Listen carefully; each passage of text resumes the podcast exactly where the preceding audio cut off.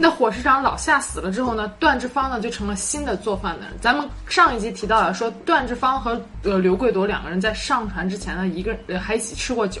虽然说段志芳是大联邦的人，但是刘贵夺还算是信任他，两个人关系也不错。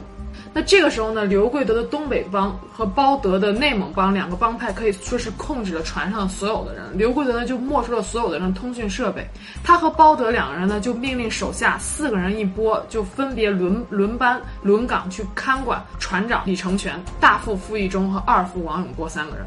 那船长李成全呢就重新设定了呃卫星导航路线，准备返航。刘贵夺命令自己的手下王鹏在船长的指挥下，王鹏掌舵开船。他们呀打算绕到夏威夷，然后一路往西。如果顺利的话，这艘船五十天之内就能够返飞返回中国。那刚开始呀，就返航的期间，因为老夏刚死嘛，大家心里面都不得劲儿，因为一个人就这样没了，而且神经非常的紧绷，生怕又闹出什么事儿。但是后来呢，再过几天呢，大家都想着，哎呀，反正马上就要回家了，也慢慢的气氛就松下来了。那船上有一个人没了也好解释，那海上出海捕鱼，被海风吹到海里的人也很多。所以大家慢慢气氛就放松下来，也开始聊聊天了，也开始说，呃，马上就回家了，都很高兴。但是这十几天的平静，实际上就是暴风雨来临的前夜。刘贵德在逼迫船长李成全开船返航的这个途中，实际上刘贵德的神经是非常紧绷的，他暗中观察着每一个人，他就生怕中间有人叛变，他把李成全给救出来之后，要把他给杀了。在此期间呀，刘贵德这个人也变得非常的多疑。然后就在这个时候呀，船的这个油耗突然之间变大了，然后刘贵德就更加紧张了，就想着是不是这个机轮长温斗他故意搞破坏，想把这个船给弄坏之后，然后再把船长给救走。就在这个时候，咱们一开始提到这个船上唯一的大学生马玉超站出来了，他跟刘贵德说说啊，说我不愿意加入你们任何帮派，我我保持中立，但是我是大学生，我可以帮你们计算油耗。那刘贵德呢，他就同意了。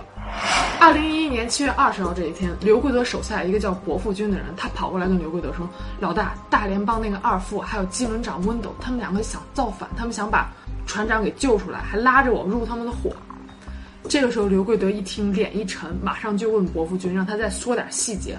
那伯父军在这个时候呢，就就就替大联邦那个二副还有机轮长说了两句好话。那刘贵德心想：“你个小兔崽子，你是不是已经叛变了？”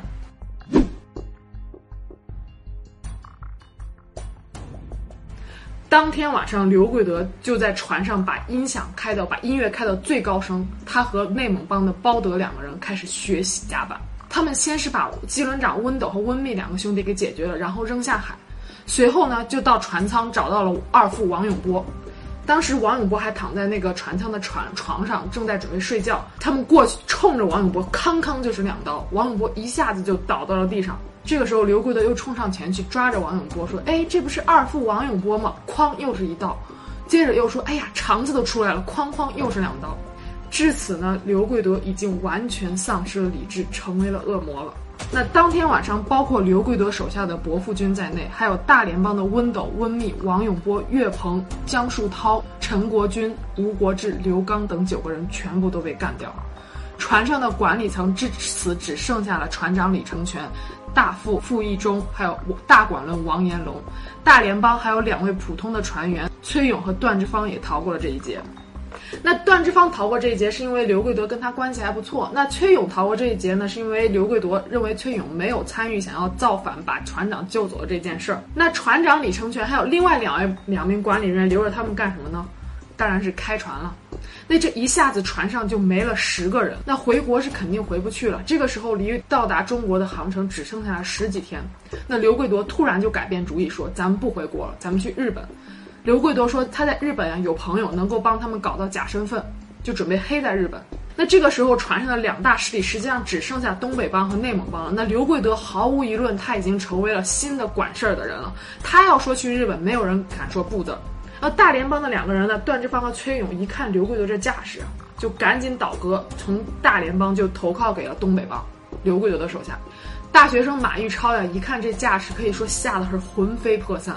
虽然说刘贵德他们有有人已经，他们那个东北帮已经过去跟马玉超说：“你放心，不用担心，我没有人会动你。”但是马玉超已经被吓得不行了。当天晚上马玉超失踪。虽然说后续给的报道是说马玉超失踪，但是这茫茫大海之上，你失踪能失踪到哪儿呢？八成可能就是跳海了，也就凶多吉少了。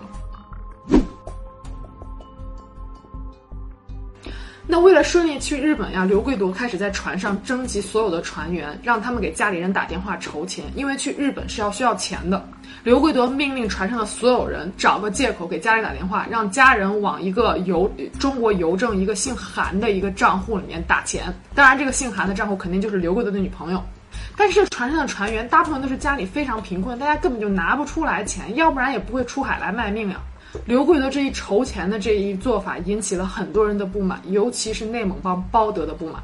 包德心想啊，刘贵德，你让所有人把钱打到你你女朋友的账户，那你究竟拿了多少钱？那这没人知道，就你一个人知道呀。而且你说要带我们所有人去日本，你那日本那朋友能照顾了了这么多人吗？内蒙帮的一场叛变正在悄悄地酝酿。二零一一年七月二十三号的时候，内蒙帮的包德找到了刘贵德手下的得力干将黄金波，他尝试说服黄金波说，刘贵德这样子筹钱是不地道的，而且他说要带咱们去日呃去日本，那他们照他照不过照顾不过来这么多人，就想让黄金波投靠倒戈投靠给内蒙帮。这黄金波呀，当着面是说，哎，我同意，我从东北帮我我倒戈，我去投靠你们内蒙帮。但是转眼，黄金波就把这话跟刘贵德给学了一遍。黄金波过去找到刘贵德说：“大哥，有个事儿我得跟你说说。”那刘贵德脸一沉，马上就说：“是不是内蒙帮那包德想要弄死我？”黄金波说：“嘿，你咋知道呢？”由此，另一场杀戮又拉开了序幕。那刘贵德当时心里很清楚呀，他要是跟内蒙帮的包德硬碰硬的话，因为内蒙帮也有不少人，他不一定有赢的把握。于是啊，他就找到了船长李成全。他知道船长李成全和死了的二副王永波关系非常好，平时都称兄道弟，于是就开始挑拨离间。他跟船长李成全说：“你那兄弟二副王永波呀，就是被内蒙帮的那个包德给弄死的。”一时啊，就激起了船长李成全对包德的仇恨。这个时候，李成全就说：“那我愿意加入你们东北帮。”那刘贵德就说：“你要加入也可以，但是你得给我立个投名状。我们现在我们东北帮人手上都沾血了，但是你手上还没沾血，你必须得去去把包德给我弄死。”这个时候啊，李刘贵德又找来了新刚刚要求加入东北帮的崔勇，跟崔勇说：“你也得立个投名状，你手上也得沾沾血。”说完这话之后。刘贵德随即走入船舱，找亲自找到了包德。这个时候，就就跟包德撒了个谎，骗包德说船长李成全倒戈，然后他想让李成全立个投名状，手上沾沾血，要让李成全把崔勇给弄死，然后说要要借包德的那个杀鱼的鱼刀给用用。那这包德傻了吧唧的，船上那么多鱼刀，干嘛非要借他？他还真相信了，就把鱼刀给了刘贵夺。这边刚把鱼刀给了刘贵夺，武身上就没有没有武器了呀。这个时候背后。船长李成全和崔勇突然冒出来，冲着包德哐哐就是几刀。那从来没有杀过人的崔勇一看这手上全是鲜血，跟疯了一样，哭着喊着说：“哎呀，我沾血了，我沾血了！”就赶紧跑走了。解决了包德之后呢，刘贵德就把内蒙帮其他几个人全部都叫到甲板上，逼着他们跳海。如果不跳的话，就问他们：“你跳不跳？不跳，哐一刀；跳不跳？不跳，又是一刀。”至此，内蒙帮的六个人全部被团灭，船上还剩下十六个人。到这个时候呀，船上所有的人那个精神状态已经不正常了。那原来大联邦就是管理层的那个大管轮王延龙，他就觉得大家都没有活路了，都活不下去了，于是就想跟大家同归于尽。他去打开了渔船船底的海底总闸，然后就一个人跳海了。那海底的总总阀门被打开之后，那船里面就开始进水。这个时候啊，刘贵德一边骂骂咧咧，一边让人用水泵把那个泵把那个水给抽出去，然后能够暂时保证船是安全的。这个时候船漏水了，那没办法呀。刘贵德就命令船长李成全，让他重新打开那个通讯信号，向岸上求救。这才看到了我们一开始在电视台报道的那个渔船进水的新闻。那为了逃生呢，傅义忠、关学军、丁玉民、宋国荣四个人就做了个木筏，他们登上木筏，试试图逃跑。那刘贵夺一看这几个人做了个木筏，准备逃跑，就气得不行了，赶紧指着那木筏说：“你妈，你们四个人赶紧给我回来！”但是只见这木筏越飘越远，那好在那个船上的水啊，因为货舱里面并没有多少货物，所以船这个水漏了一会儿就不再漏了。而坐着木筏逃跑的这四个人也真是倒霉倒霉到家了。当天的风力呢是六到七级，海浪三米高。那四个人坐这个木筏，被海风吹着又带回到了鲁荣于二六八号旁边。那船上的刘贵夺一行人看着这逃跑未遂这四个人，会那么轻易的放过他们吗？那船上的船长李成全、刘贵夺还有江小伦几个人，他们就拿着那个铁锚往那个船玉玉木筏上一直砸。很快的，傅玉忠、关学军和丁玉民这三个人就沉入了海里。那就剩下一个宋国春了，宋国春就被捞了上来。那刘贵夺他们是要饶过宋国春吗？当然不是呀。船上现在还有两个人手上没沾血，一个就是向立山，另外一个就是从大连帮倒戈的段志芳。刘贵德就命令这两个人把宋国春给绑了。重新把把宋国春扔进大海，至此呢，船上所有的人手上全部都沾血了，而渔船上呢，只剩下了十一个人。那救援电话已经打了呀，这艘渔船迟早是会被中国海事部门发现的。刘贵德他们一群人心里面明白，逃跑到日本的这一行动肯定是不能实施了。于是刘贵德就和船上所有的人一起串好口供，说船上这所有的没的这几个人都是内蒙帮包德他们一行人给杀了，之后包德又乘着木筏逃跑的。还让所有人把所有的事情经过全部都背下来，对口供对了很长时间。然而这一套攻守同盟的串供并没有奏效，岸上的新发水产还有中国的海事部门早就发现这件事儿有有有一些蹊跷，肯定不对劲儿了。而且甲板上那么多的血迹，是一时半会儿就能清理的干净了吗？船靠岸之后，警方派出了十一辆警车，每一个人船上的十一个人，每一个人一辆警车，单独关押，单独押送，为的就是防止他们串供。在分开审讯之后啊，之前告密的黄金波第一个绷不住了，全部都给抖出来。在二零一二年十月十四号的时候，山东省文登市的高级人民法院对此案开庭审理。在二零一三年七月十九号的时候宣判，那十一名船员均被判有罪，刘贵夺、江小龙、刘成建、黄金波、李成全五个人被判死刑，王鹏死缓，冯兴燕无期徒刑。梅林胜、崔玉勇两人被判有期徒刑十五年，向立山被判有期徒刑五年，段志芳被判有期徒刑四年。那得知刘贵德被判死刑之后，刘贵德的父母当时就哭着说，他希望船上那些遇害的人可以像鱼一样游走。所以说，一切的事情有因必有果。如果没有新发水产一开始的造假合同压榨员工的话，也许就不会有刘贵德他们一群人一行人劫船的开始。这些罪犯的滔天罪行肯定是不值得原谅的，但是我想说的是，这一群人刚开始踏上这艘鲁荣于二六八二号的时候，他们大部分人可能都是抱着一种对未来的美好憧憬：我赚了大钱，我将来可以和我心爱的人生活在一起，可以给家人一个美好的生活。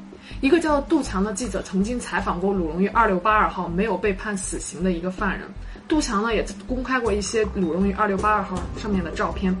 那照片中呢是鲁荣于二六八二号船员的寝室，可以看出来非常的狭小，就这几平方米的位置要睡八个人，还是上下铺的那种木板，最下面的人要直接睡在甲板上。绿色的布条旁边写着是李白的《静夜思》，床前明月光，疑是地上霜那首。寝室的一面墙上还写着耶稣基督天上的父，而且还写着思念家乡一一帆风顺的话。寝室的墙上也写着“成者为王，败者为寇”，下面写着“拜拜”。像在这一艘大型的钓游船上啊，是一个与世隔绝的一个空间。时间长了，在船上的人就很可能会产生一种幻觉，就是这一艘小小的渔船就是我的世界，我在这里就可以成王成寇了。再加上钓油作业的辛苦，当时环境非常极端，很多船员每一天要将近二十个小时作业，身体是极度疲劳。在这种情况下，人的心理很容易产生扭曲。我在一篇文章中曾经看到说，一个人在极端的环境下能够承受的最长的时间极限是九十天，但是显然渔船上所有的人，他们已经待了超过九十天的时间了。我在这里说这番话，并不是为了为那些犯罪的人洗白，我是想表达，要记住鲁荣于二六八二号这个悲剧，不仅仅是因为逝去的二十二条生命，更应该反省的是，究竟是什么造成了这样一场悲剧。好了，今天这期节目就到这里了。如果你喜欢我视频的话，别忘了帮我点赞、评论和转发。那我们下期见喽，拜拜。